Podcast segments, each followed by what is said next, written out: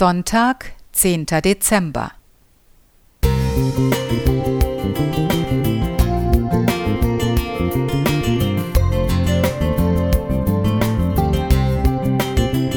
Ein kleiner Lichtblick für den Tag.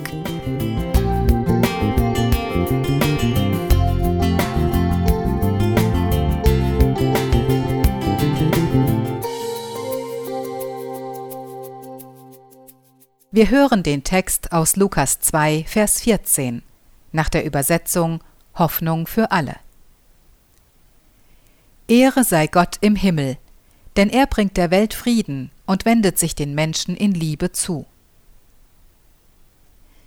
Ich liebe es, Konzerte zu besuchen. Besonders mag ich Choraufführungen, die von einem Orchester begleitet werden. So in etwa stelle ich mir den Gesang der himmlischen Heerscharen vor, die den Hirten auf dem Feld in der Geburtsnacht Jesu erschienen sind. Ich weiß nicht, ob die Hirten solche Kunstkenner waren, dass sie die Fülle und die Vielstimmigkeit dieses himmlischen Chores erfassen konnten.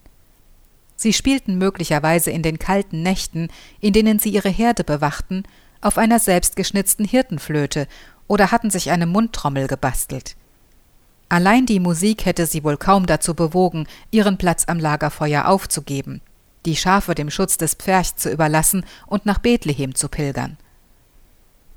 Neben der gesprochenen Botschaft des Engels, der zu ihnen kam, war es bestimmt auch das gesungene Wort, das sie tief bewegte und zum Aufsuchen des Jesuskindes motivierte.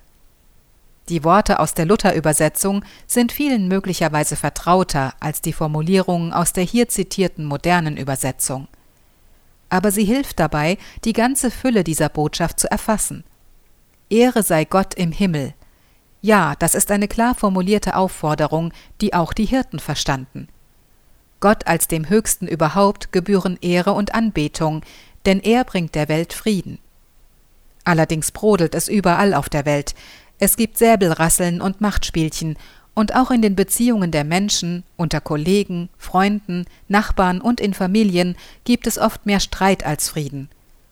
Aber hier geht es in erster Linie um den Frieden mit Gott, den wir durch die Erlösung erfahren können. Er wendet sich den Menschen in Liebe zu, und das hat er mit der Menschwerdung Jesu bewiesen. An dieser Stelle komme ich an den bekannten Worten aus Johannes 3, Vers 16 nicht vorbei. Das ist die Botschaft der Engel, die einst den Hirten galt und die für dich und mich immer wieder ein Zuspruch sein kann.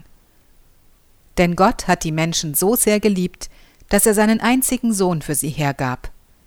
Jeder, der an ihn glaubt, wird nicht zugrunde gehen, sondern das ewige Leben haben. Hoffnung für alle.